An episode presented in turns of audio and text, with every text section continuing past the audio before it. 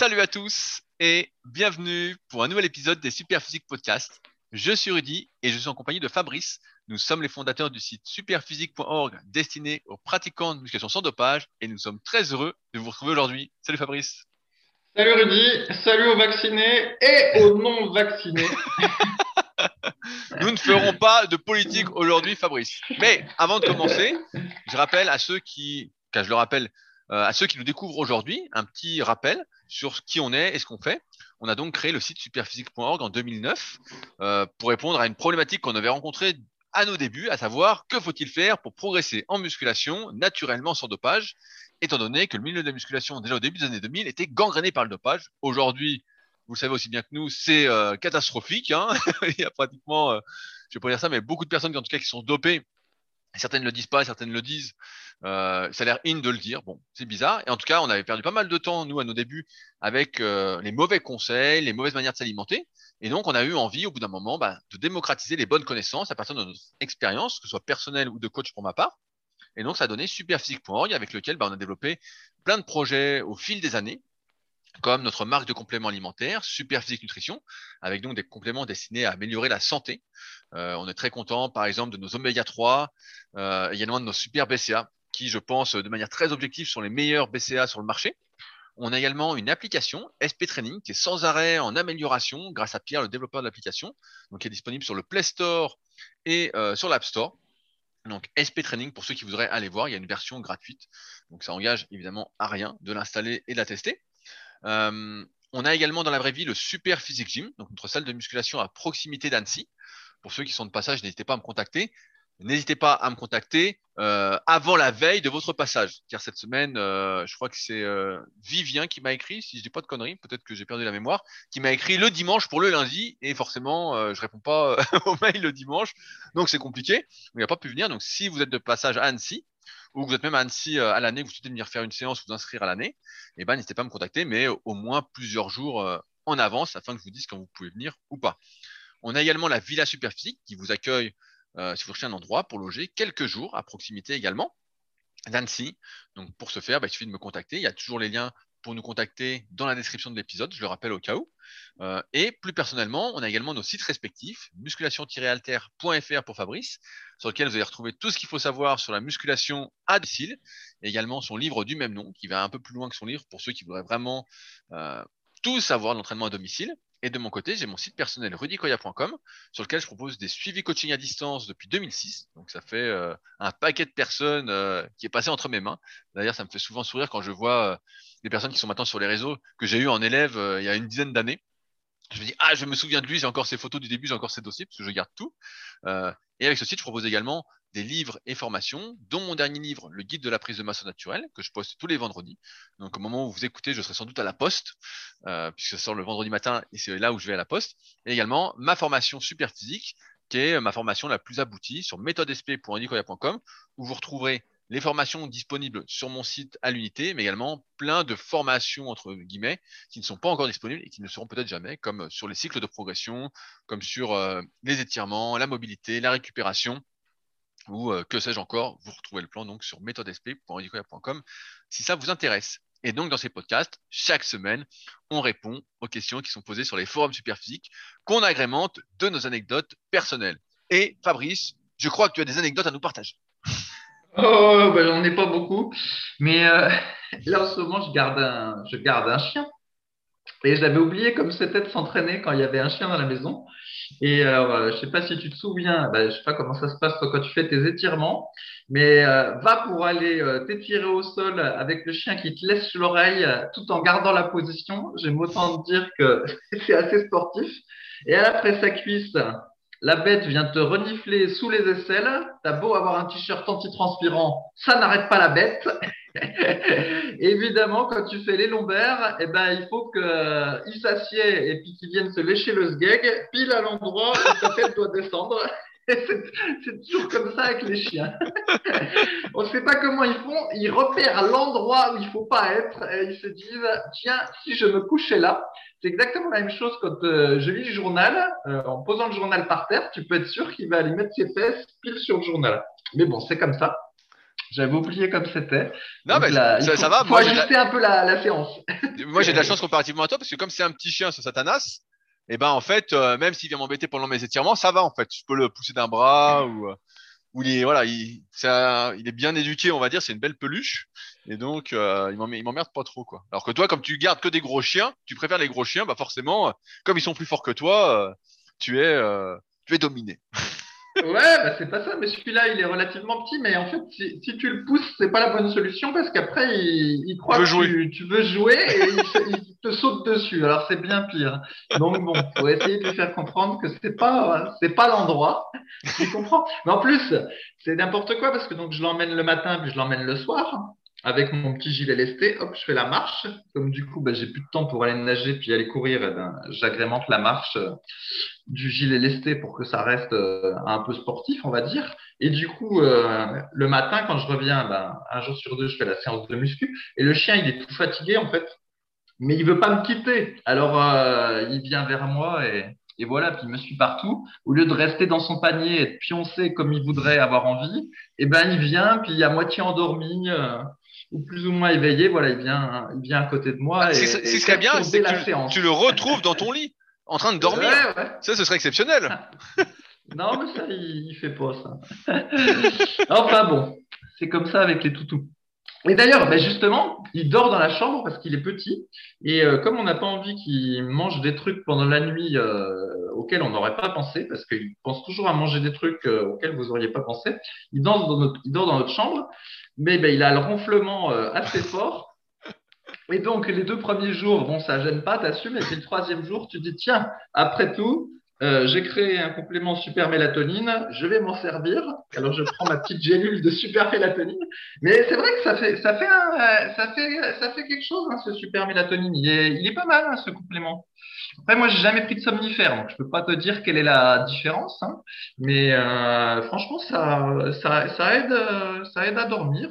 Et puis le matin, quand tu te réveilles, t'es pas, euh, tu vois, t'es pas sur euh, endormi, on va dire.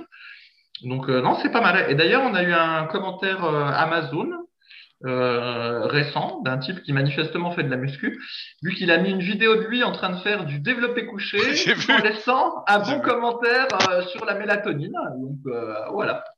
Bah, ça fait plaisir. Il y a encore des gens qui s'entraînent pour de vrai. Hein, donc, Ouais, ouais, c'était assez rigolo qu'il agrémente. Tu vois, il aurait pu mettre une photo du produit, mais il a mis une vidéo de lui en train de faire du développé couché ou incliné, je crois, assez lourd en plus. Donc voilà.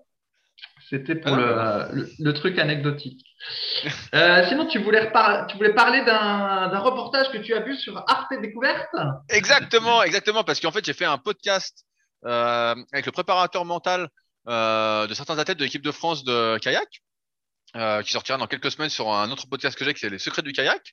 Et donc, il m'a conseillé un documentaire qui s'appelle Dans la tête des champions, qui a priori est sorti il n'y a pas très longtemps sur Arte. Et donc j'ai regardé le documentaire et il est vraiment euh, super super intéressant.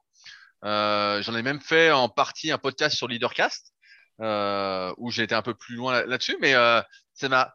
Je vous invite vraiment à le regarder parce que ça parle d'entraînement mental et c'est vrai que souvent on a tendance à euh, s'entraîner physiquement, à vouloir s'entraîner plus qu'à je sais pas vous, mais moi en tout cas, j'ai toujours tendance à vouloir m'entraîner plus, à en faire plus, toujours plus physiquement. Et c'est vrai que mentalement, euh, même si euh, j'ai un entraînement, on va dire, qui est indirect par les lectures que je fais, par les documentaires que je regarde, par le bourrage de crâne que je me fais, quoi, on va dire, euh, depuis euh, maintenant euh, bien bien longtemps.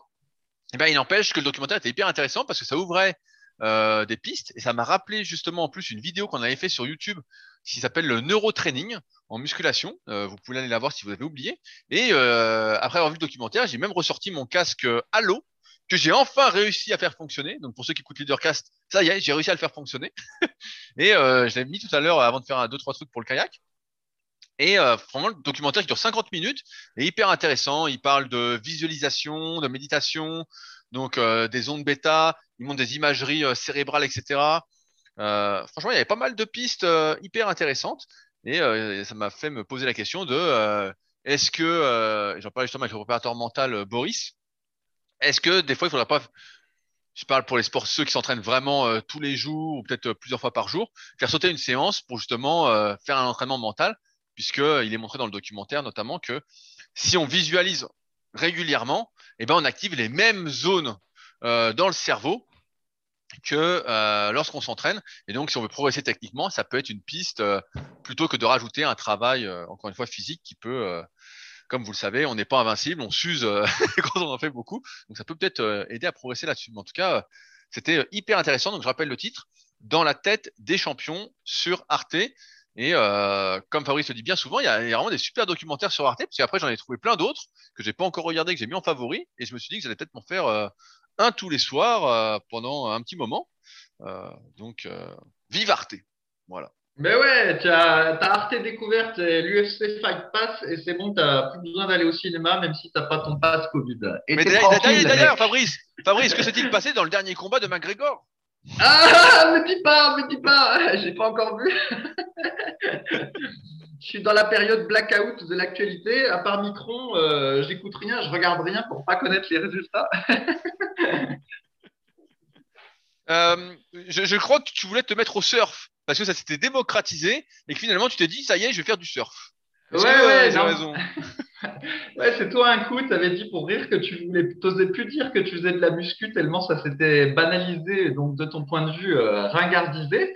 Et, euh, ben, avec les, le surf, j'ai l'impression que c'est exactement la même chose vu que bah, vers là où j'habite, dans la, à côté de l'océan, et ben il y a une dizaine d'années, il y avait euh, deux écoles de surf pendant la période estivale, et, y a, et là, il y en a euh, une dizaine, sans compter peut-être même les, les, indépendants. Et en fait, c'est bourré d'écoles de, surf et de surfeurs débutants. Alors, je sais pas comment ça se fait que ça a pris, euh, si c'est bah, un effet post-Covid où du coup les gens préfèrent faire du, de l'activité en plein air, ou si c'est parce que sur Instagram, ça fait plus fun d'être sur, debout sur ton surf à la plage. Mais du coup, euh, la culture surf, qui était peut-être un petit peu comme la culture euh, culturiste euh, auparavant, tu vois, un truc un petit peu de marginal, très indépendant, limite anarchiste, on va dire, pour les, les surfeurs. Et ben là, ça s'est complètement banalisé. Alors, je sais pas si c'est comme une, comme je connais pas le surf, je sais pas si c'est comme une salle de muscu, où tu sais, quand tu es dans une salle de muscu, puis que tu es entouré de débutants, puis de gens qui parlent, c'est extrêmement pénible en fait pour euh, s'entraîner de manière euh, hardcore, on va dire. Alors je sais pas eux quand ils sont sur l'eau, les, les bons, comment euh, ils ressentent quand bah, ils sont entourés de gens qui sont un petit peu moins bons. Si ils ont comment dire, un sentiment de solidarité collective, ou si euh, ils sont contents de montrer comme ils sont bons surfeurs, ou si au contraire ça les emmerde. Alors je ne sais pas. S'il y a un surfeur qui écoute et puis qui a constaté la même chose, c'est-à-dire une véritable invasion des plages par des surfeurs débutants, bah, il me dira euh, ce qu'il ressent. Mais j'ai bien l'impression que ça s'est banalisé euh, aussi. Donc tu vois, il n'y a pas que la muscu, Rudy. Ah non, non, mais c'est sûr, hein, il y a plein de trucs qui sont démocratiques, qui sont devenus plus accessibles. D'un côté, c'est bien, et de l'autre, moi, ça me fait penser au film euh, Point Break. Je sais pas si tu avais vu le dernier, tu as peut-être vu le, tout premier film, toi, avec Patrick Swayze. Euh, oui, le premier. Voilà, bah là, ils en ont refait un qui était, qui était pas mal du tout. Fabrice, je peux te le conseiller. Euh, franchement, il y a des super musiques, il est très très bien. Et dedans, bah, justement, il surfe à un moment et il y a plein de monde. Et en fait, il y a un type qui grille la priorité de l'autre. Donc, j'imagine que s'il y a beaucoup de surfeurs sur l'eau, débutants ou pas, et eh bah, ça va être compliqué de, de surfer les vagues qu'on veut surfer. Ah ben oui, effectivement, il y a des règles de priorité. on imagine que c'est la première chose qu'on enseigne euh, aux jeunes, euh, c'est les fameuses règles de priorité. Ah ouais, et puis, puis c'est sûr que les, les, jeunes respectent les règles, hein, c'est sûr. Euh... Bah, bah après, c'est le code, hein, moi je sais pas. Ouais, pas. tu sais, c'est comme, euh, c'est comme au casino. T'es déjà allé dans un casino? Bien sûr, quand j'étais à Las Vegas pour voir Monsieur Olympia. On était dans ah ouais, bon bah, tu sais, il y a des machines à sous et des, qu'on appelle les bandits manchots. Puis tu peux soit appuyer et puis du coup le truc se met à tourner, ou soit tu t'amuses à, à, baisser la, manette. Il faut mieux abaisser la manette parce que du coup ça met un petit peu plus longtemps et pour pour euh, moins d'argent tu dures plus longtemps. Alors que si tu appuies sur le bouton, en fait, tu appuies à toute vitesse puis du coup tu tu restes pas trop longtemps dans le casino si t'en comme ça. Bref, et un coup, euh, j'étais au casino et en fait, il y avait un espèce, il y a genre comme un cornet de popcorn qui était sur le bras de la machine à sous. Et donc, moi, je me dis, bah tiens, euh, qui c'est qui a laissé ça? C'est un dégueulasse, quoi. Et, du coup, j'enlève le, le cornet puis je m'apprête à me servir de la machine à sous, mais en fait, je me suis fait engueuler. Et en fait, le cornet, ça voulait dire que la machine était prise. Mais voilà, quand tu n'es pas au courant des, usages, eh ben, des fois, tu passes pour un con. Donc, bref, ça m'était arrivé cette fois-là. Alors, je sais pas si c'était une règle générale dans tous les casinos. Quand on met un, je sais pas moi, un verre de Coca-Cola en plastique ou un cornet de popcorn sur le truc, ça veut dire que la machine est prise et qu'il faut pas s'en servir. Ou si c'était juste ce type-là qui avait mis un, un truc et j'étais censé comprendre que la machine était occupée. Parce qu'il y en a, en fait, qui pensent que plus tu joues sur la même machine, plus à un moment donné, tu vas gagner, tu vois. Donc, si tu piques la machine de quelqu'un qui a déjà mis plein de pognon dedans, t'es un peu un voleur, tu vois, tu lui piques le. Tu lui piques la chance, tu lui voles sa chance. le type, il a emmagasiné de la chance, entre guillemets, puis tu vas lui piquer, donc euh, il n'est pas content. donc, bref. Chaque, chaque, chaque, discipline a ses us et coutumes. Est-ce qu'on peut accumuler de la chance autre part dans la vie? Parce que moi, j'aimerais bien en accumuler d'un coup puis euh, tu vois, la déverser tout au long de ma vie, quoi. Est-ce qu'on peut faire ça Ouais, ouais, mais moi, eh ben justement, comme là, tu m'as dit que tu avais quelques épisodes de malchance avec ta baraque. Moi, je me demande si c'est pas toute la chance que tu as eu jusqu'ici, Rudy. Maintenant, tu la payes. Tu vois, il y a une espèce de retour sur chance. tu as, trop eu la vie cool. Maintenant, faut que tu en baves un peu pour équilibrer. Tu vois, ça c'est la pensée très euh, judéo-chrétienne. Faut en baver un peu pour euh, pour avoir de la chance. Donc, si tu as eu la chance au début, bah, il est temps d'en baver à présent. Et au casino, est-ce que tu avais gagné au moins quand tu avais été? Ouais, non, il y a une fois où j'avais euh, gagné, mais enfin, je suis pas allé beaucoup de fois. Hein. Je pense qu'une main suffit pour compter les fois, mais la plupart du temps, j'ai perdu, sauf un coup, j'ai gagné 80 balles et du coup, je suis ressorti tout de suite. Mais euh, ben non, de toute façon, t'es là pour perdre là-bas. Ah, moi, je me souviens à Las Vegas, j'avais essayé, puisque en fait, les compétitions de Monsieur Olympia à l'époque, ça se déroulait euh, à l'Orleans, un hôtel qui est sur, qui est pas loin du strip, comme on dit. Et en fait, euh, bah, c'est des hôtels euh, casino. En fait, dans l'hôtel, il y a tout. Hein. Il y a la salle de muscu, euh, il y a la piscine, il y a plein de restaurants. Je sais pas, il y a peut-être 30, 30, 40 restaurants là-dedans. Il y a plein de trucs, etc. Et casino. Et donc, comme on était toujours dans des hôtels comme ça, même après qu'on a bougé, et ben un coup, j'avais testé. Et quand j'ai perdu 20 dollars, bah, j'ai arrêté tout de suite. J'ai dit bon. Je, sens, bah, je sens que c'est pas avec moi la chance, donc je, je, sens que ça va mal finir. Je sens que ça va mal finir. Donc, voilà. Alors, on voulait répondre avant de commencer sur les questions du forum à une, euh, remarque a été mise sur euh, le dernier podcast, notamment sur SoundCloud. Avant ça, je voulais remercier toutes les personnes d'ailleurs qui mettent des commentaires sur les applications de podcast, notamment sur Apple Podcast, car j'ai regardé avant euh, l'épisode. On est à 474 commentaires positifs et la note de 5 étoiles. Donc merci à ceux qui prennent le temps. ça fait toujours des bonnes ondes positives et on, aime bien ça. Alors, comme je disais, sur SoundCloud, on a reçu un petit commentaire de Mika qui dit Pour l'histoire des physiques notamment de la musculation au poids du corps qui ne donne pas de résultat. Quid de la vidéo avec un YouTuber? Donc j'avais fait une vidéo avec euh, Thomas il y a un petit moment. Et euh, Mika dit euh, clairement, il a un super physique que beaucoup d'entre nous aimeraient bien avoir. Et donc, a priori, bah, il prend Thomas en exemple en se disant, bah voilà, la musculation au poids du corps peut donner un bon physique. et nous, avec l'expérience, avec le recul, on voit, entre guillemets, bah, l'erreur de raisonnement qu'on a eu nous aussi, hein, qu'on voyait des haters, qu'on voyait Mike Metzer qui disait le heavy duty, nanana, en se disant, bah tiens, il fait ça, il est énorme, donc c'est que ça marche, on sait ce qu'il faut faire, et puis on n'avait pas de résultat. Alors Fabrice, comment ça se fait tout ça? Oui, eh ben, en fait, c'est simple pour la, pour la muscu, mais d'ailleurs pour plein de disciplines. Hein, c'est comme à l'école, euh, comme je dis toujours, il y en a qui apprenaient rien et puis euh, qui étaient bons, mais voilà, c'est 1 sur 10 ou 1 sur 20 qui apprend rien puis qui est bon. Et les autres qui apprennent rien, ben, ils sont juste nuls. Et ils restent nuls. Et ben, avec la muscu, c'est un peu pareil. En fait, quasiment la plupart des trucs, ça va fonctionner sur euh, quelques-uns. Hein. Moi, je connais des types euh, qui font pas de, quand j'étais ado, qui faisaient pas de muscu, qui faisaient du, juste du judo, puis qui étaient balèzes. Euh, voilà, je connaissais des types qui faisaient de l'athlé et rien d'autre, et puis qui avaient des grosses cuisses, tout ça. Donc, il y a toujours quelques-uns pour qui ça va, ça va faire quelque chose. Mais nous, la, la méthodologie de musculation qu'on préconise, en fait, c'est celle qui va fonctionner pour 95% des gens. Et euh, donc voilà, après, donc là, son, exemple, pour moi, ça, ça signifie rien. Parce que j'ai beaucoup plus d'exemples pour lesquels le poids de corps n'a absolument rien donné. Et comme nous, on se base sur euh, le truc général, et eh ben euh, voilà. Il faut, il faut regarder plutôt ce qui marche sur le plus grand nombre plutôt que les petits trucs minoritaires qui euh, ne marchent que sur un nombre très restreint de, personnes. Et là, le, malheur de YouTube, c'est qu'en fait, ça met en avant euh, cette minorité. Et c'est ça qui est, un peu dommage. Quoi. Oui, et nous, on a en tête, je ne sais pas si toi tu as en tête, mais moi j'ai souvent en tête, et si on me demande souvent mon avis là-dessus, c'est euh, Hannibal King. Tu te souviens, c'était le, blague dans les parcs là, qui, qui faisait du street workout et qui était énorme. Ça te parle ou pas Oui, oui. Oui, après, là, là celui-là encore, on est, je sais pas si on est sûr qu'il s'entraînait toujours euh, qu'avec du poids de corps en Mais bon, admettons. Non, mais ce type-là, on le voyait et tout, et on se dit, ah, oui, ça a l'air génial, etc. Et euh, bah, on en revient à ce que tu disais, mais c'est que chaque individu euh, va avoir son propre potentiel, etc. Et on voit effectivement de temps en temps quelqu'un sortir euh, du lot avec, bah là, on parle de la musculation poids du corps, mais avec n'importe quelle méthodologie d'entraînement, où le type va faire un truc un peu saugrenu, où on sait d'expérience et euh, par pure logique, en réfléchissant un peu à fait prendre du muscle, que euh, c'est pas l'idéal. Et le type, euh, par exemple, il va faire du 3 x 7 pour les biceps. Donc, euh, si vous connaissez, bah, c'est 7 répétitions euh, sur la portion basse du curl, 7 répétitions sur la portion haute et après 7 répétitions complètes. Il va faire du, voilà, du 21, du 3 x 7, je sais plus comment on, on appelle ça. Et il va faire ça, puis le gars il va avoir des biceps énormes.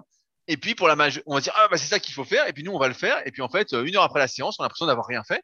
Et euh, la séance d'après, surtout, bah, on sait pas quoi faire parce que on se dit bon, euh, on fait ça, on fait ça. Et donc il y a beaucoup de personnes en fait qui progressent un peu de manière hasardeuse, sans trop savoir pourquoi. Alors euh, peut-être qu'elles ont forcé, euh, voilà, plus que de raison. euh, ça peut être une explication, mais bon, ça ne compose pas l'absence de charge et euh, le manque euh, de mouvement, on va dire, le manque d'exercice. CF, ma dernière vidéo sur YouTube. Et donc, euh, ouais, il faut faire attention avec toutes ces exceptions euh, qui euh, ne sont clairement pas la norme. Sinon, bah, nous aussi, on en a fait plein du poids de corps. hein. On a fait des dips et des tractions sur l'île de Puteaux euh, comme des dingues. euh, et euh, il n'y avait pas grand-chose qui gonflait. hein. Il n'y avait pas grand-chose qui gonflait. Ouais, encore, ça, c'est pas le, pas le bon exemple encore, parce que les Oh, tractions, c'est pas trop mal, mais. Avec notre action en supination, il n'y a pas grand-chose qui gonflait, Fabrice. Hein. euh. Moi, je me souviens pas, euh, malgré les performances qui étaient assez honorables que tu avais, que tu aies pris du muscle grâce à ça. hein. Notamment quand tu fais des petites séries de 5. Hein.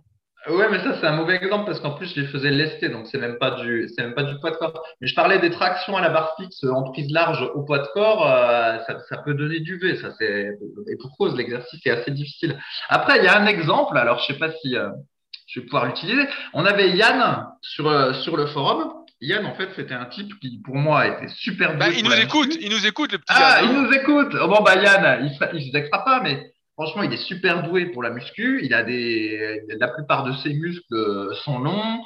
Euh, son père était un grand champion euh, français de, muscu. Et en fait, Yann, il a une méthode particulière d'entraînement. C'est que déjà, il a la rage, ou en tout cas, il, a, il avait, je sais pas comme c'est maintenant. Et il avait tendance à avoir quelques exercices qui sont préférés et il se défonce dessus. Et notamment, bah, il adorait le curl triché à l'époque et le développé couché.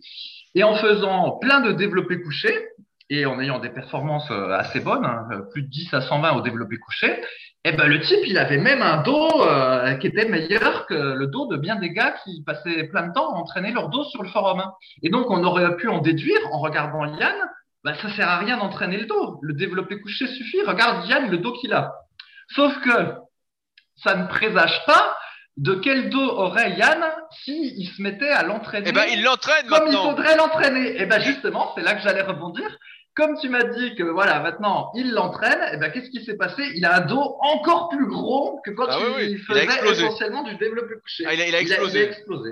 Ouais, il a explosé. Voilà, ben, ben voilà, parce qu'il est, parce que Yann, il, il est doué. Et euh, je me souviens quand il était euh, venu chez moi, donc moi je bombardais le, le squat, je faisais plein de squats, Oui, je me des souviens. cycles, tout ça.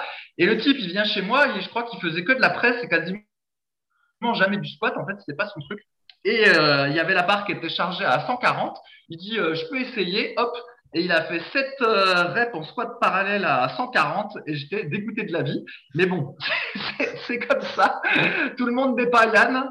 Et, euh, et voilà. Mais donc, c'est pour ça que c'est pour dire qu'il il faut se méfier de, quand on regarde que- quelques personnes isolées parce que, euh, voilà, déjà, c'est pas nécessairement généralisable. Et en plus, ça ne présage pas de ce qui se passerait s'il s'entraînait vraiment, entre guillemets, euh, comme il pourrait faire mieux. Donc là, typiquement, le type au poids de corps euh, qui est cité dans le, dans le commentaire SoundCloud, qui est devenu euh, balèze en faisant du poids de corps, et ça se trouve, le petit plat, tu le mets à la muscu, puis il va devenir absolument énorme, en fait. Donc, euh, voilà, faut se méfier de, tout ça. Ah oui, c'est moi ce que j'avais appelé à un moment la, méthode chinoise. Je crois que j'ai un article sur mon site euh, perso sur la méthode chinoise où j'avais montré que euh, tout le monde n'était pas Sangoku quoi. Nous on était tous euh, la Fabrice était plus du type Krillin et donc euh, forcément bah euh, c'est beaucoup plus compliqué quand on est Krillin que quand on a les gènes Saiyan euh, de Sangoku où lui s'entraîne un petit peu et puis paf, il devient énorme, il mange comme un dingue et puis il reste sec et puis il gonfle à vue d'œil quoi. Et, euh, nous, pas du tout. Nous, il faut des années. Et à la fin, Krillin arrive dans je sais plus quel OAV à avoir un semblant de première transformation, mais en regardant les cheveux noirs. Donc on se dit, c'est bizarre, quelle est cette transformation? Ouais, ouais, mais, mais j'aime bien l'analogie avec l'école parce que ça, ça, ça représente bien, quoi. Donc, il y en a qui sont surdoués et donc, du coup, si euh, ils étudient beaucoup, eh ben, ça devient des, des têtes de chez tête. Il y a des surdoués, bah, s'ils étudient qu'un peu, bah, ils sont peut-être même meilleurs que d'autres qui avaient étudié plus, mais au final, ils maximisent pas leur potentiel. Il y a la majorité des gens bah, qui sont euh, moyennement doués puis qui vont devoir euh, étudier pour euh, avancer un petit peu. Et avec le temps, une fois qu'ils font, je sais pas moi, bac, bac plus 2, bac plus 5, bac plus 8, et ben, ils progressent, ils progressent, mais c'est long. Et puis, il y en a bah, qui foutent rien puis qui restent médiocres. Et puis, il y en a ben, qui n'étaient pas très doués à l'école, et ben, ils ont beau travailler tout ça, ben, pas évident pour eux. Donc, ben, la muscu, c'est un peu pareil. Hein. C'est pas, il y, y, a, de la chance, mais il y a quand même une méthode qui va marcher sur le, sur le plus grand nombre. Mais si, si, on accumule de la chance, peut-être que ça peut. Euh... ouais, ça. Bah, si on prenait l'analogie avec l'école, euh, accumuler de la chance, en fait, ça voudrait dire commencer très tôt à étudier bien, à être dans de bonnes conditions. Et avec la muscu, accumuler de la chance, ça voudrait dire être sportif euh, depuis le plus jeune âge. Parce que tu peux accumuler de la malchance si tu te mets à la muscu à 25 ans euh, en n'ayant jamais fait de sport et en commençant en étant euh, skinny fat, bah là, tu as accumulé de la malchance. Mais je sais pas si, euh, je, je, sais pas si du coup tu vas avoir un boost de chance par, par la suite. Ça, ça va pas marcher. Le type réconfortant, quoi. je vous rassure, avec du travail, on arrive plus loin qu'on le pense, mais encore faut-il euh, être motivé suffisamment longtemps. Oui, voilà. Ce qui est sûr, c'est que euh, en s'entraînant ou en travaillant, a priori, on progresse toujours plus que si on ne l'avait pas fait. Alors ça, c'est la certitude. Alors, je voulais commencer maintenant les questions euh, qui ont été posées sur le forum. J'en ai sélectionné quelques-unes qui m'intéressent particulièrement. Alors la première, c'est de Fragile. J'aime bien ce pseudo qui dit débutant dans le domaine, environ 9 mois, avec un programme. Je me tape des courbatures de haut triceps assez sévères qui durent bien 4 jours dans toute la longue portion. Je pense que c'est le Magic Triceps qui fait, car j'ai arrêté la barre au front, car cet exercice me gonfle et les courbatures n'avaient rien à voir. Bien que j'aime vraiment, mais genre vraiment la sensation des courbatures, j'ai l'impression que cela me limite, notamment ma progression pour la suite de la semaine, particulièrement la session PEC, qui se passe 4 jours après celle des triceps. Jour 1 à 3, pas moyen que je travaille dessus. Le, quatrième, ça se fait, mais je me dis qu'ils doivent lâcher trop vite pendant la séance pectoraux. Certaines questions me turlupinent. Première question. Le problème vient-il de mon exécution? Est-ce que je descends trop bas? PS, je n'ai pas de douleur au niveau des épaules ni au cou. Suis-je tout simplement un gros fragile? Deuxième question. Trois, euh, est-ce que je fais, euh, est-ce que je ne fais pas assez d'étirements en fin de séance? Niveau entraînement, en plus, je lève plus des hochets que des poids. Je commence par des dips au poids du corps, 4 séries de 18, alors que je fais 85 kg, 3 minutes de pause, et ensuite du Magic Triceps où je viens de valider 4 séries de 20 à 24 kg avec 2, 2 minutes 30 de récupération. Ensuite, j'attaque les biceps dans la même séance. Jour d'après, repos. Et ensuite, il met sa séance pour les pectoraux où effectivement, bah, il est pas, euh, il est quand même assez fort. Il fait du coucher alter à 32 kg par bras, du déclin alter à 30 kg et des écartés à, 25, à 14 kg.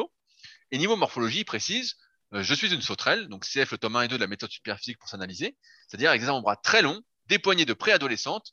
Je ne peux pas dire que j'ai pour les insertions car je suis trop gras et pas assez musclé pour l'instant. Merci d'avance pour les pistes. Alors Fabrice, est-ce qu'il doit continuer à s'acharner sur ses triceps si ça le pénalise sur le reste de la semaine? Bah, euh, Je sais pas, moi je, serais content en fait de, pouvoir poster une question comme ça, moi. de me dire que j'ai des super courbatures au triceps à chaque fois, je serais, bien heureux. Euh, paradoxalement, en fait, je, dans, la dans la situation qu'il décrit, moi j'aurais plus peur que ce soit les dips qui fait en début de sa séance euh, triceps qui pénalise la, la séance euh, PEC en fait, parce que du coup, tu as un mouvement de, de développé qui sont. Tu as deux mouvements de développé, enfin, tu as un mouvement de développé qui est assez proche dans la semaine avec sa séance pectoraux, donc ça aurait été plus les dips qui m'auraient inquiété. Mais. Euh, bon, tu veux, que, tu veux que je réponde quoi Ouais, ouais, bah. Bah ouais, parce que je trouve ça un peu triste comme. Euh... Non, bah, bah, bah, bah, moi je connais la situation, c'est pour ça que j'ai sélectionné la, la question. Ah, bah, bah ah, voilà, et ne voilà. renvoie pas un de tes livres, hein, parce que sinon je dirais que tu as sélectionné pour un de tes livres. bah, forcément, je vais y faire référence. Euh, de, de, ma, de, manière très naturelle. Non, mais alors, euh, fragile, donc euh, bah, c'est un bon pseudo déjà qui m'a fait sourire. Euh, le, le, problème, en fait, euh, il est un peu global dans tout ce que tu as dit. C'est pas que tu es fragile, euh, c'est qu'en fait, tu dois utiliser trop d'amplitude par rapport à un, ta longueur de triceps, et deux, surtout, par rapport à ta capacité de mouvement, c'est-à-dire ta mobilité. Il y a de fortes chances que si par exemple tu veux étirer les triceps avec l'étirement classique bras au-dessus de la tête, eh ben, tu rencontres vite une résistance et que ça te tire à fond, ça te tiraille. Tu sens, euh, moi ça me fait ça souvent, bah, pour pareil, des triceps qui sont assez euh, raides, on va dire, peu souples. Et donc forcément, si je fais du magic triceps en forçant à fond, bah, ça me fait des courbatures euh, affreuses qui vont durer quelques jours. Et tout comme toi, fragile, et eh ben, ça pénalise ma séance pour les pectoraux. C'est pour ça que quand je faisais des compétitions de développé couché il y a maintenant euh, une quinzaine d'années, eh ben en fait, je faisais euh, presque pas les triceps, je faisais rien qui me les courbatures, je faisais aucun exercice qui étirait mes triceps, et je me contentais pour progresser au développé couché, bah, de faire du développé couché deux fois par semaine avec mon fameux 10 x 5 4 3 donc 10 séries de 5 répétitions, euh, etc. avec une minute 30 de récupération. Un programme que j'avais commencé, euh, pas à mes débuts, mais quand j'avais 15-16 ans, euh, un programme qui m'est toujours resté et j'aime particulièrement. Et donc, bah, en fait, je faisais pas les triceps parce que j'avais remarqué effectivement que de faire les triceps, qui participent bien évidemment sur l'exercice de développer, quoi qu'on dise certains, encore une fois, j'ai vu euh, des commentaires la fois un peu ridicules sur le sujet, mais que si tu travailles à fond les muscles agonistes, c'est-à-dire les épaules, tu les fais à fond, tu fais plein de développés épaules, tu fais plein d'exercices qui étirent les triceps, bah forcément, ça va pénaliser ta séance pec. C'est pour ça que il faut un peu choisir ses combats, euh, en ce sens que moi, bah, à l'époque, voilà, j'avais choisi le développé couché. Maintenant, il y a plusieurs choses à faire pour que tu rétablisses un peu la situation avec tes moins de courbatures. La première, c'est d'assouplir tes triceps. Donc, c'est de gagner en souplesse, c'est-à-dire de les étirer, on va dire, tous les jours, voire plusieurs fois par jour. On sait que pour gagner de la souplesse, euh, comme on est le reflet de nos habitudes, bah, c'est mieux de s'étirer plusieurs fois par jour plutôt que de faire une grosse séance d'étirement dans la semaine. Donc, si tu peux les étirer, je sais pas, une minute le matin, une minute le midi, une minute le soir, bah, c'est mieux. Euh, si vraiment ils sont très très tendus, n'hésite pas à les masser, euh, soit avec une balle de massage, soit avec euh, un pistolet de massage. Donc, avec une balle bah, contre un mur, tu mets le bras le long du corps et puis tu masses. Voilà, le but c'est juste de masser doucement pour amener un peu de chaleur et que ça soit plus à l'aise pour les étirer. Si vraiment c'est très très raide. Et ensuite, en attendant, pendant que tu fais ça, eh ben, il va falloir que tu réduises ton amplitude sur le Magic Triceps pour justement éviter d'avoir ces énormes courbatures parce que ces énormes courbatures sont ce qu'on appelle des mauvaises courbatures. On en parle souvent, notamment euh, avec le développé couché pour ceux qui n'ont pas euh, une bonne morphoanatomie pour le développé couché, c'est-à-dire qu'ils sont une sauterelle un peu comme toi, c'est-à-dire qu'on euh, des très longs bras, une cage plutôt plate, les pecs courts, les épaules prédominantes, etc. Euh, et qui font ça de développé couché à descendre à fond. Euh, et quand il y a l'eau, bah, on sent qu'on a des courbatures proches des insertions. Vraiment, les insertions sont le tendon. Euh, et ben là, à mon avis, c'est ce que tu as au triceps parce que tu as trop d'amplitude par rapport à ta capacité de mouvement et par rapport donc à ta souplesse, à ta mobilité au niveau des triceps. Et donc là, dans un premier temps, il faut les assouplir, réduire l'amplitude que tu utilises au magic triceps et progressivement, à mesure que tu vas t'assouplir, et ben ça devrait aller. Euh, un bon test pour savoir justement si tu manques de mobilité ou pas, c'est quand tu fais ton magic triceps. Donc c'est un d'une part bah, de le filmer et de voir jusqu'où tu descends avec la barre à vide, avec les coudes relativement serrés. Si tu serrais les coudes, euh, je rappelle que je recommande pas spécialement de serrer les coudes sur l'exercice de triceps. Il faut adopter une position dans laquelle on est confortable. Mais il est possible que à vide, si tu n'arrives pas à serrer les coudes, tu vois, de manière euh, en forçant un peu, eh ben en fait, tu manques d'amplitude pour faire l'exercice. Et si pareil, à barre à vide, tu n'arrives pas à descendre suffisamment, comme quand tu le fais avec 24 ou 26 kilos, eh ben c'est que le poids te force ton amplitude, et donc c'est normal après que tu aies des mauvaises courbatures. Euh, donc ça m'étonne pas. Mais si tu travailles ta, souplesse un peu tous les jours, euh, tu as ton amplitude pendant un petit moment, et bah, ça devrait mieux se passer. Et normalement, ça devrait pas trop impacter, même si tu es loin d'avoir un niveau, euh, tu pas ça des hochets quand on a 32 kg par bras, euh, deux coucher avec halter, euh, ou 30 euh, kg de décliné halter. Mais en tout cas, ouais, c'est un cas que je retrouve bien souvent. Et, souvent, voilà, le problème, c'est une longueur de triceps. De ce que j'ai remarqué de mon expérience, quand on a les muscles courts, bah souvent on est plus raide, il y a plus de tendons, donc on est plus raide que quand on a les muscles longs.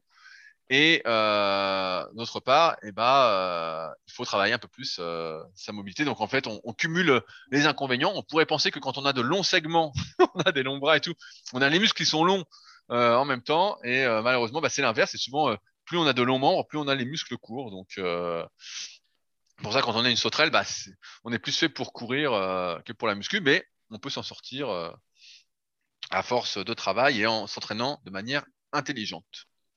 Ok, bah, j'avais fait l'hypothèse, moi, que, que c'était des, des, bonnes courbatures. C'est pour ça que. Non, non, bah là, là, quand, quand, quand, ça dure, quand, ça dure, quand ça dure 3-4 jours, on sait que c'est pas des bonnes, des bonnes courbatures. Des bonnes courbatures, ça dure 1-2 jours. Allez, troisième jour, ça va. Là, euh, si c'est comme moi, je ressens des fois quand je fais le triceps à fond, là, je ne fais pas à fond en ce moment.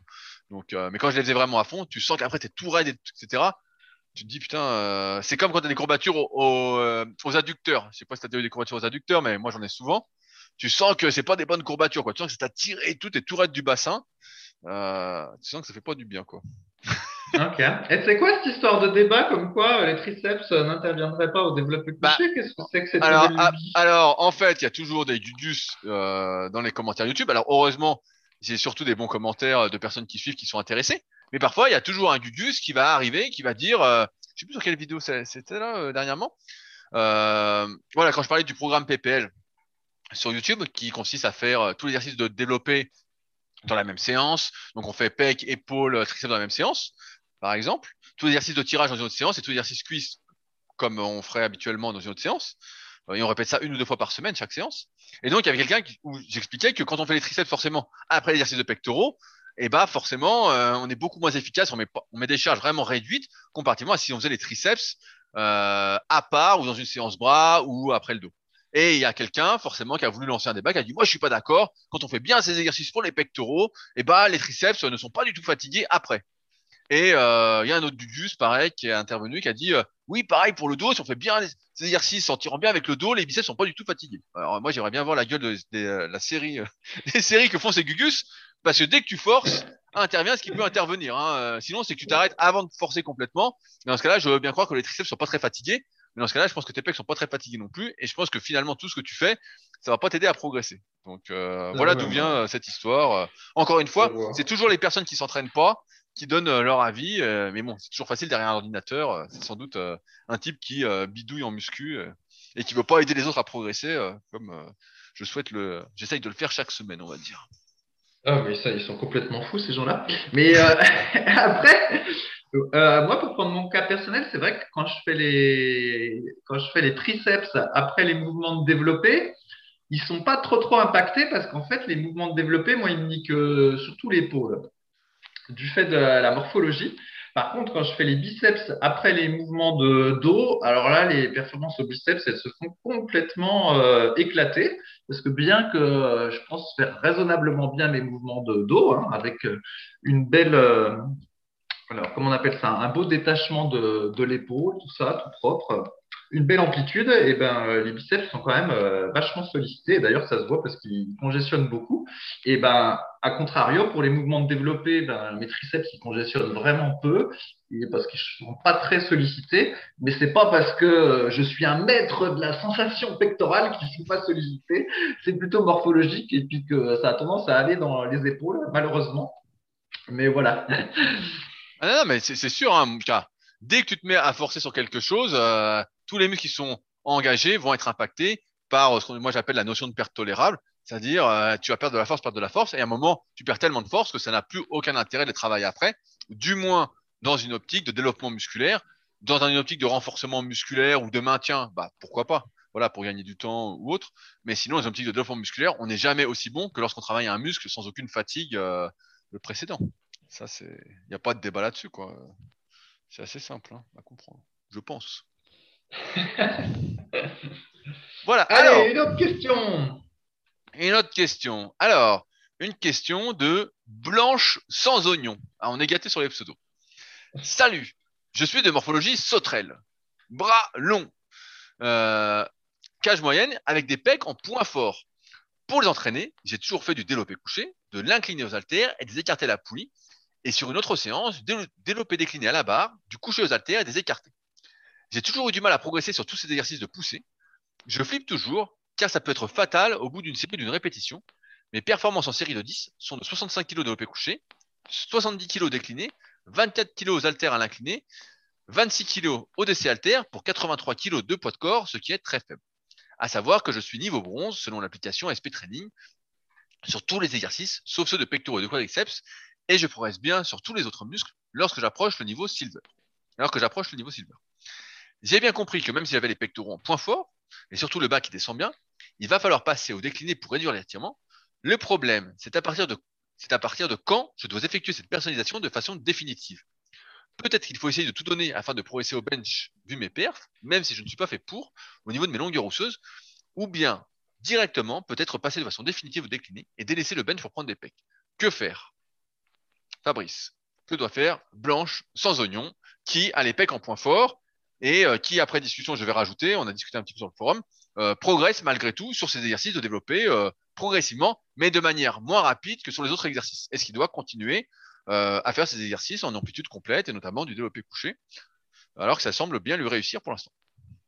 Bah oui, bah moi je ne changerai rien en fait, hein, je continuerai. Après, son objectif, euh, c'est bien d'avoir le plus de pecs possible. Donc si jamais euh, ça fonctionne pour prendre des pecs, euh, tout va bien. Et puis bah, il, évitera de discuter avec les autres et de répondre à la question combien tu prends au développé couché, question qui ne, ne sert à rien.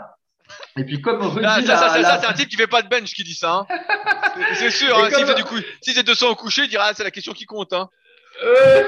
Et comme Rudy l'a bien démontré, hein, même lui qui a des, prenait beaucoup de pecs euh, au développé couché, il est passé euh, au décliné voilà, pour ménager son, son tendon euh, de trentenaire qui commence à, à, le faire souffrir. Et puis bah, il est passé au décliné, il a mis beaucoup plus lourd, il s'est fait plaisir. Comme ça, il a pu répondre à la question combien tu prends au développé décliné? Question qu'on n'entend jamais. rien. Et, puis au final, il n'a même pas pris de tech, voire il en a perdu. Et, perdu. d'où la, conclusion que finalement, il fallait peut-être mieux faire du développé couché euh, léger, enfin plus léger, que euh, se dépouiller au développé décliné euh, si jamais le développé couché fonctionnait bien pour prendre des pectoraux. Donc, moi, je lui suggérerais de, de, de rien changer il ne faut pas oublier qu'en fait, on fait de la muscu. Alors, on a toujours dit qu'il y avait un lien entre la, force qu'on démontrait lors d'une séance de musculation en multisérie, puis sur des séries, euh, on va dire, euh, mi-longues, et la, masse musculaire, en tout cas au naturel. C'est euh, voilà, impossible d'avoir un dos énorme en faisant des séries de 10 à 10 kg au rowing à un bras avec halter, et c'est impossible d'avoir des pecs énormes en faisant du développé couché à 20 kg. Il y a, une corrélation, il faut, faut augmenter les charges. Mais néanmoins, ceci étant exposé, nous, on n'est pas des pratiquants de force athlétique ou euh, même des haltérophiles ou tout ça. Et notre but, en fait, c'est pas de pousser 200 kilos au développé couché. En fait, quand on cherche à augmenter les charges, c'est un moyen pour euh, prendre euh, du muscle. Mais si, en augmentant un tout petit peu les charges, on en prend entre guillemets beaucoup de muscles, eh ben, d'une certaine façon, tant mieux, compte tenu de notre objectif. Alors après, il y en a qui diront que c'est de la gonflette, ce cas-là, mais en réalité, euh, ça n'arrive pas souvent. Hein. Il faut quand même pas mal augmenter les charges pour prendre du muscle. Mais bref, si de petites augmentations de force font, entre guillemets, de bons gains sur le muscle, eh ben, j'ai envie de dire, tant mieux, quoi. C'est mieux pour vos articulations, c'est mieux pour tout. Donc, faut pas nécessairement euh, changer dans le, cas présent si euh, c'est juste une histoire de, force le, fait qu'il motiverait à changer. Et, je vais rajouter, si pour l'instant il ne rencontre pas de problème, pas euh, comme euh, tout à l'heure fragile, de douleur aux insertions, de mauvaises courbatures ou autres, ben, en fait effectivement tout va bien et il faut continuer. Excusez-moi, j'ai envie de tousser. Et donc, oh putain, le mec a le Covid, il a le Covid. J'ai pas le Covid, mais en fait j'ai la fenêtre, j'ai la fenêtre ouverte. Et euh, si c'est comme chez vous, et eh ben il fait pas un, un, super mois de juillet.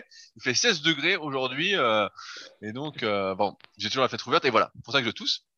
Donc je disais, si tout va bien, voilà, il n'a pas de mauvaise courbature, de douleurs aux insertions hautes et qu'il progresse régulièrement, ben, en fait tout va bien. Souvent, on veut anticiper un peu les problèmes qu'on pourrait avoir.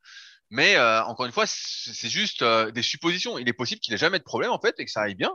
Et j'ai même envie de rajouter que s'il progresse, il prend du muscle et que finalement c'est pas le plus fort de la salle, il y a de fortes probabilités qu'il dure plus longtemps que les autres personnes qui sont à l'inverse peut-être plus euh, nerveuses. Je simplifie. Hein, sont plus nerveuses, qui sont obligés de mettre plus lourd pour avoir le même volume. Après, je rajoute aussi que chaque personne a sa courbe de progression qui est différente des autres individus. Et là, bah, a priori, tout va bien.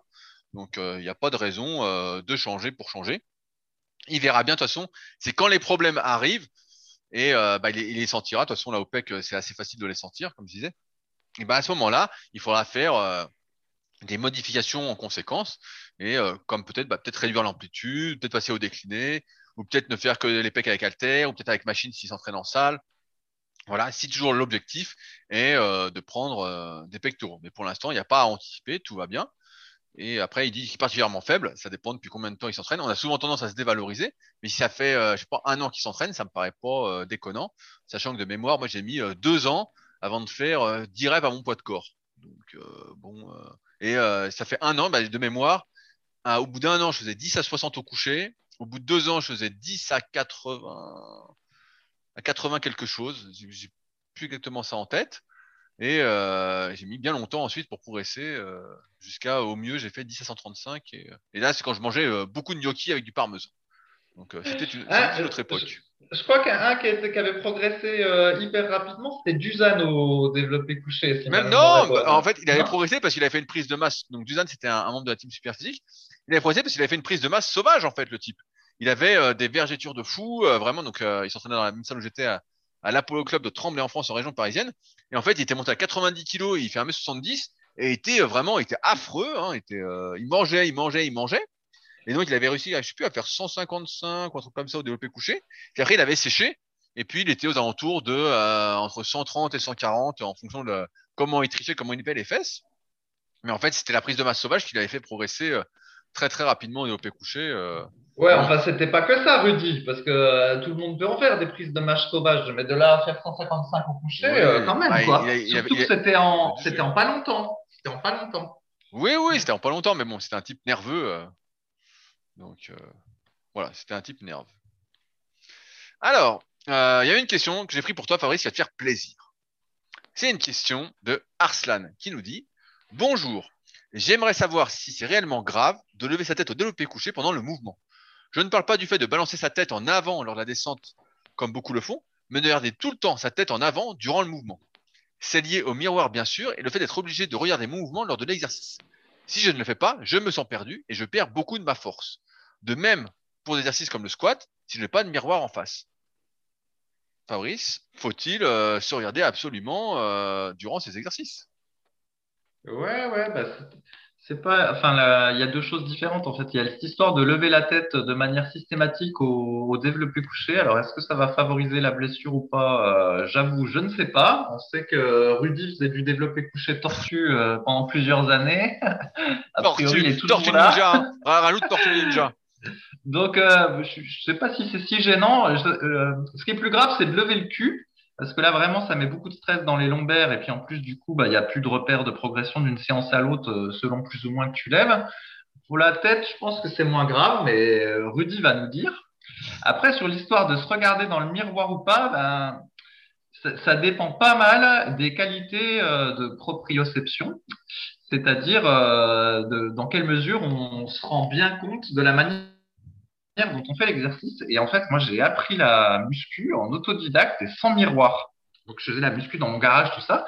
Et en fait, comme j'étais euh, relativement sportif, on va dire, avec le karaté, bah, il se trouve que coup de peau, euh, tous mes mouvements étaient bien. Donc, en fait, mon squat était bien, avec le dos bien, euh, tout était bien. Et du coup, quand je suis passé à la salle et que j'ai eu l'occasion de me voir dans le miroir, eh ben, mes mouvements étaient bien exécutés. Mais pour autant, je préférais les faire devant le miroir parce que je trouvais que la connexion euh, esprit-muscle était mieux quand on se regardait dans le bah, miroir. T'étais narcissique, quoi. C'est ça que tu Ouais, bah, je sais, c'est évidemment ce qu'on va dire, mais je trouve qu'effectivement, quand on se regarde dans le miroir, on a, on, a plus, on se, concentre mieux. Enfin, moi, je me concentre mieux si je peux me voir dans le miroir euh, en train d'exécuter les, les mouvements.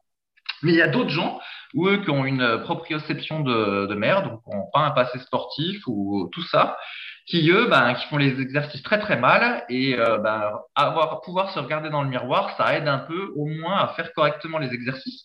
Encore que dans certains cas, euh, au contraire, ça, ça fasse du mal.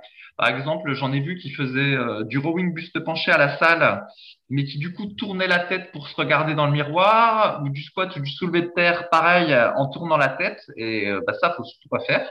Donc, dans certains cas, le miroir, du coup, euh, fait plus de mal que de bien si jamais votre tête euh, se tourne, ce qu'il ne faut pas. Mais euh, donc, donc voilà, je pense qu'on peut faire de la muscu sans miroir, à condition d'être capable de bien réaliser les mouvements tout seul. Mais moi, je vois le miroir comme un plus. Donc voilà. Je ne sais, pas toi comment tu fais, Rudy? Si tu te regardes ou pas, parce que je sais que tu n'écoutes déjà pas trop de musique, toi, quand tu t'entraînes. Alors que moi, sans musique, j'avoue, c'est dur. Donc, que pour le miroir, euh, tu as des différences aussi Ah, bah, moi, j'ai appris la, la muscu euh, effectivement avec un miroir, notamment bah, pas pour le développer couché, parce que ça, je, je vais toujours regarder la barre.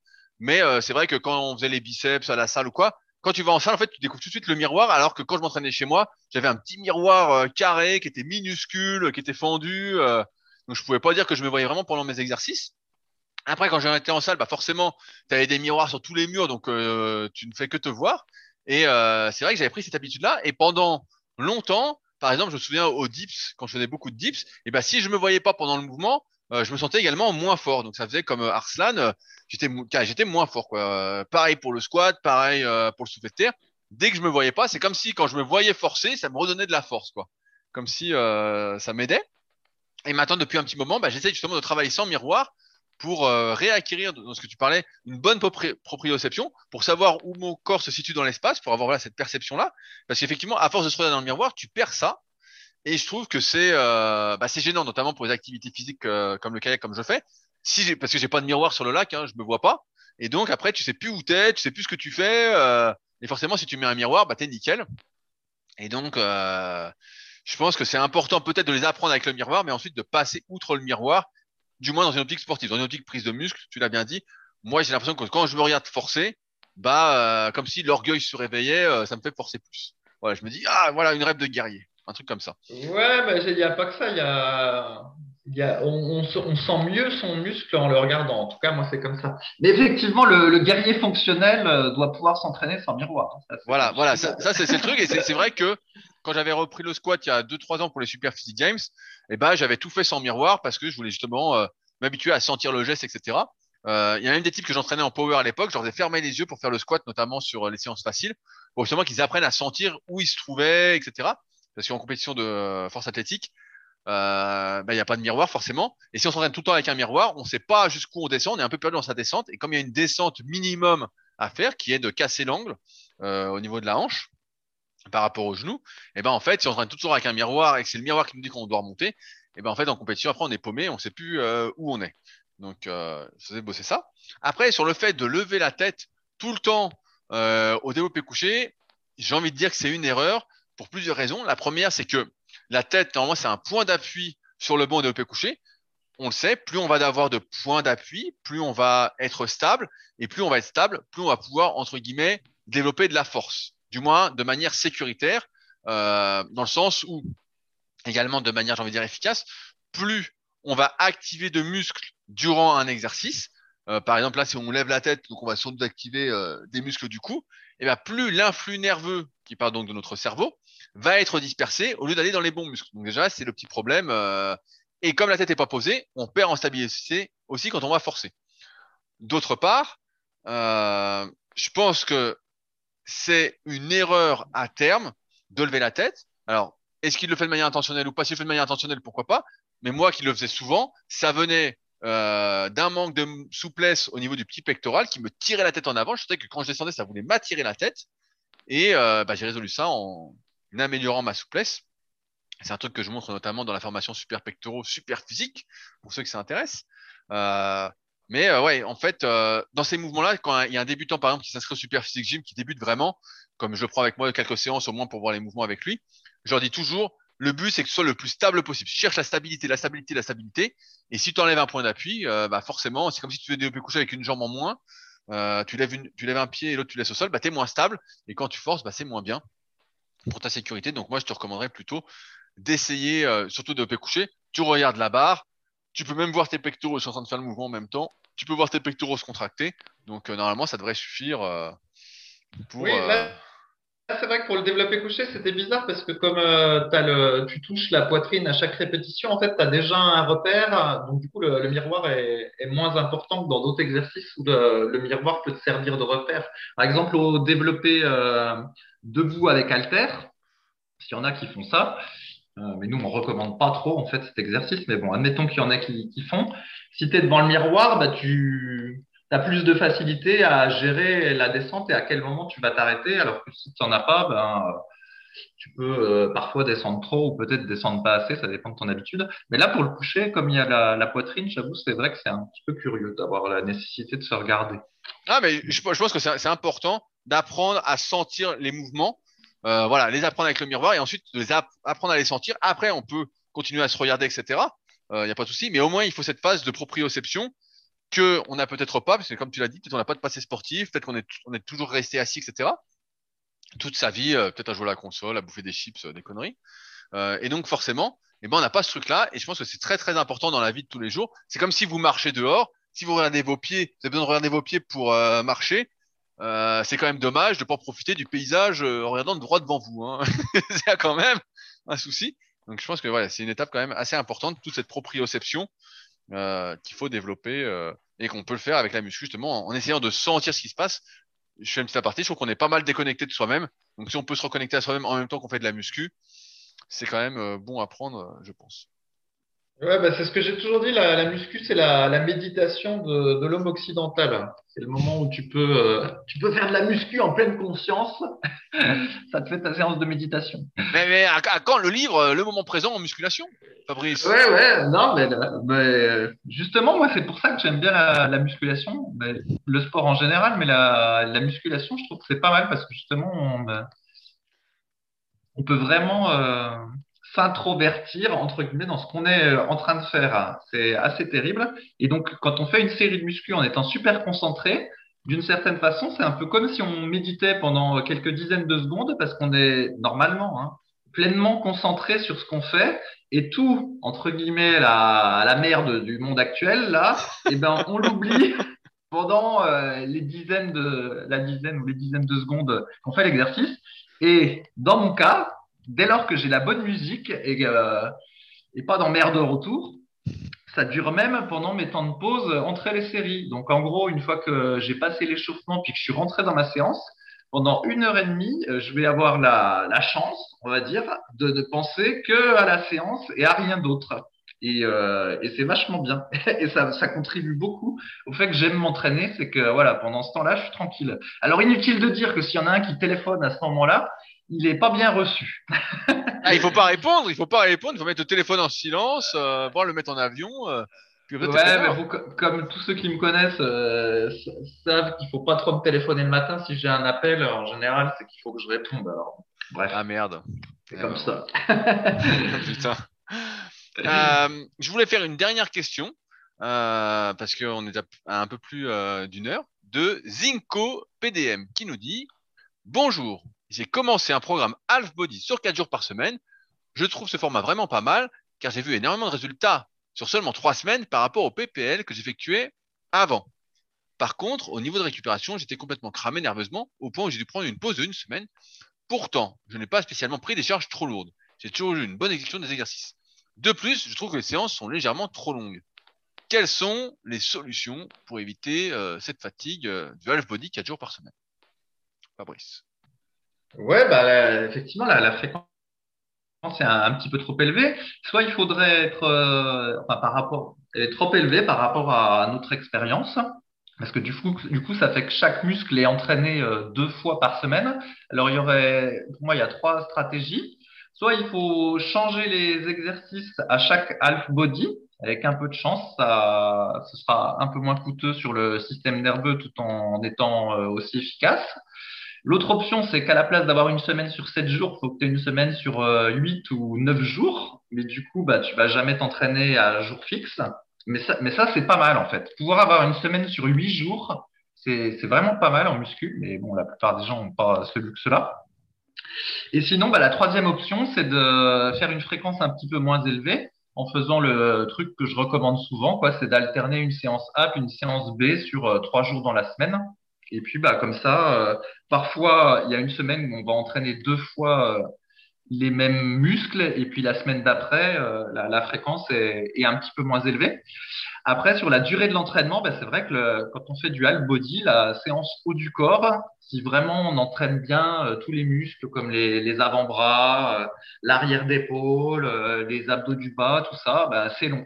C'est le, le, problème de, du half body et c'est bien pour ça qu'après on passe en split à un moment donné parce que la, la, séance elle est longue et du coup ben au fur et à mesure de la séance on a tendance à fatiguer et c'est vrai que tout ce qui est fait vers la fin de la séance ben ça devient moins productif. Donc en fait ce qu'il ressent c'est un peu normal quoi. C'est comme ça que Alors, alors il, il, il, rajoute certains trucs après là je suis en train de dire.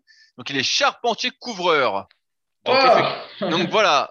Donc, euh, et il dort quand même entre 8h et 9h par nuit, mais voilà, il a une bonne diète, il explique tout ça. Et avant, en fait, quand il faisait son PPL, il le faisait trois jours par semaine. Donc avec une fréquence de sollicitation de chaque muscle une fois par semaine. Et donc, a priori, bah voilà, tu as donné les, les, bonnes solutions. C'est qu'il a augmenté sa fréquence d'entraînement finalement. Il a rajouté une séance alors qu'il travaille déjà, il a un travail très physique. Et donc, la solution, bah, tu l'as donnée, en fait, c'est euh, d'étaler un peu plus son entraînement. Et euh, bah, ça devrait bien se passer pour lui. Mais effectivement, euh, là, euh, quand tu es charpentier couvreur, on veut bien croire que euh, tu sois, toi crevé avec un half body. Alors, il donne les exemples de ces séances. Euh, que je vais citer rapidement. Donc, il fait deux exercices pour les pectoraux, deux exercices pour le dos, un pour les épaules, un triceps, un biceps. Et dans l'autre séance, bah, il fait du squat, du leg extension, soulevé de terre, jambes tendues, leg curl, des mollets et les abdos. Donc, on peut dire que c'est pas bon leg extension, leg curl, ça dépend quest c'est comme leg curl, mais bon, c'est pas hyper fatigant. Mais squat, soulevé de terre, jambes tendues, si tu forces tu es un peu rincé. Après, c'est pas des exercices qu'on va recommander spécialement euh, de par notre expérience au vu du risque de blessure qui est important chez beaucoup d'individus. Euh, mais euh, ouais, c'est normal que les séances soient longues. Hein. Et puis en plus, quand tu es charpentier couvreur, on peut bien imaginer que tu es déjà crevé avant d'attaquer ta séance. Donc, pourquoi pas faire comme a dit Fabrice, une, semaine à trois séances, une semaine à quatre séances, ou alors la semaine sur huit jours. Et euh, ça devrait aller déjà euh, beaucoup mieux. Euh, c'était pas une semaine à trois puis une semaine à quatre. Ce que je disais, c'était le truc classique d'alterner séance A et B sur trois jours. Tu sais, le, le truc oui, oui, que oui. tu recommandes Ah. pour les pratiquants intermédiaires. Mais oui, ouais. ouais. Mais euh, sinon, je voulais ajouter un truc. C'est pas infréquent de changer complètement son programme d'entraînement et pendant une ou deux semaines d'avoir l'impression que hop tout fonctionne bien parce que justement quand on quand on change tout il peut y avoir une progression simplement parce que bah, on a changé d'exo, on a changé l'ordre des exos et déjà sur euh, deux ou trois semaines, le corps fait une petite adaptation. C'est normal, mais euh, assez rapidement ça peut stagner et puis finalement bon, on se rend compte que ce qu'on avait changé c'était c'était pas terrible et ce qui était avant c'était mieux. Et donc en fait, ce qui compte c'est euh, la pour un bon programme d'entraînement, c'est la progression au long cours. Donc il faut pas toujours se fier à ce qui va se passer. Euh, dans les deux ou trois premières semaines parce que c'est pas forcément significatif du, du, du futur. Et je pense que c'est parce que souvent quand on change quelque, quand on change un programme de muscu puis qu'on repart sur des nouveaux exercices ou qu'on change l'ordre ou des trucs, on va se mettre à progresser euh, les deux, trois, les, semaines 2 et 3 par rapport à ce qu'on avait fait au début. Et ça peut donner l'impression que du coup, il faut changer de programme tout le temps parce qu'on a l'impression qu'à chaque fois euh, qu'on change de programme, on progresse. Mais en réalité, la première semaine initiale, eh ben, en réalité, on était moins performant souvent que euh, le programme qu'on faisait habituellement pendant très longtemps. Et c'est parce qu'on a changé l'ordre des exercices qu'on a qu'on a oublié, en fait, qu'on utilisait des charges qui étaient souvent moindres que ce qu'on faisait d'habitude. Tu vois ce que je veux dire, Rudy? Tout, tout à fait. euh, bah. En, plus, tu es beaucoup plus motivé euh, quand tu changes de. Des fois, tu changes de programme, tu es hyper motivé. Donc, tu vas te donner un peu plus. Et puis, en plus, tu vas faire plus de rétention euh, de glycogène. Et donc, tu vas gonfler un peu plus euh, temporairement. Donc, Et puis, euh, puis voilà, puis au, bout- puis au bout de trois semaines, effectivement, bah, voilà, ça se régule. ça, Ça se régule. ça, ça- ça- t'arrives plus, et puis au final, tu dis, bah merde, mon truc marchait pas, bah oui, parce qu'en fait, c'était un mauvais programme. Mais en fait, pour savoir si on a un mauvais programme, il, il faut le tester quelques semaines, entre guillemets, si on n'a pas la base Bah, théorique pour le savoir. D'ailleurs, Fa- Fabrice, où en est ton curl concentré? Ah, merde! J'avais peur que tu me demandes. Où en est ce curl concentré? Donne-t-il euh, une énième satisfaction temporaire? Ouais, non, non, bah ça y est, j'ai refait comme je faisais avant, en fait. J'en fais un petit peu en fin de séance, mais j'ai arrêté de le faire au début parce que euh, ça. C'est un scandale C'est un scandale ouais, vous, nous bah- a- vous nous avez bassiné avec cet exercice, monsieur C'est scandaleux Ouais, mais j'ai dit plusieurs fois que c'était un test. Mais c'est vrai, ça faisait une, ça faisait une bonne congestion, tout ça. euh, j'avais des meilleures sensations sur le bras gauche, mais voilà, c'était que des sensations et au final, euh, au final, du coup, j'arrivais pas trop à progresser sur le deuxième exercice. Donc le curl pupitre, parce que tous mes repères étaient faussés, forcément, vu que je faisais le curl concentré au début. Et puis, bah, au curl concentré, c'est pas si évident de forcer parce que tu sais pas trop si tu donnes un, coup de dos ou, tu vois, si t'es monté jusqu'en haut comme d'habitude. Donc, au final, euh, ça m'a niqué un peu tous mes repères et j'étais content d'avoir la congestion. Voilà, j'ai fait ça pendant, je sais pas combien, là, deux mois, je me souviens plus depuis quand j'en ai parlé. Et puis là, après, je me disais, bon, ben voilà, j'ai des bonnes sensations à l'entraînement, j'ai de la bonne congestion. Euh, à part ça, il s'est pas passé spécialement grand chose. Et puis au final, niveau charge, euh, je sais plus du tout où j'en suis parce que tout m'a été perturbé. Et donc, euh, bah, je suis revenu à mon truc habituel. Et puis, en général, ça finit souvent comme ça. Je reviens à mon truc habituel. Et comme entre temps, bah, j'ai changé, euh, bah, j'ai perdu mon niveau à mon truc habituel, donc il faut tout que je recommence. voilà, c'est ça. mais c'est bien, là, je vais avoir l'impression de progresser un peu, tu vois. non, mais quelle, quelle vie, quelle vie le, le, type tourne en le type tourne en rond. Ouais, mais ça, ça, me distrait. Mais voilà, c'est ça. En fait, tu fais de la muscu, tu progresses, puis finalement, tu progresses bien, puis tu te dis, ah bah tiens, si je changeais, si je changeais pour de la variété, puis après tu changes, voilà, tu progresses un petit peu sur ton changement, puis après, quand tu reviens au truc où tu étais avant, tu t'aperçois que tu as régressé, puis il faut tout recommencer. Mais bon, c'est comme ça. Merci de ces nouvelles, Fabrice. Hein, euh, ça nous fait plaisir. Ouais, ouais. D'ailleurs, j'ai jamais reparlé du test de trucs par occlusion, mais évidemment, euh, la dernière fois que j'avais dit, allez, je remets, j'ai testé deux séances, ça m'a saoulé, puis les trucs, je les ai rangés définitivement dans l'armoire. J'ai hésité à te les envoyer d'ailleurs pour ta salle, en, en, cadeau pour ta salle. Bah, bah, je les mettrai à la salle, je suis sûr qu'il y, y, a des gars qui essaieront. j'ai des, des power push-up que je peux te filer, j'ai des trucs d'occlusion, j'ai plein de quel, quel, quel consommateur, hein, quel consommateur Moi, je croyais que les, les, véga, les véganes étaient écologistes, mais bah, pas du tout en fait. Ils sont pas du tout écolos.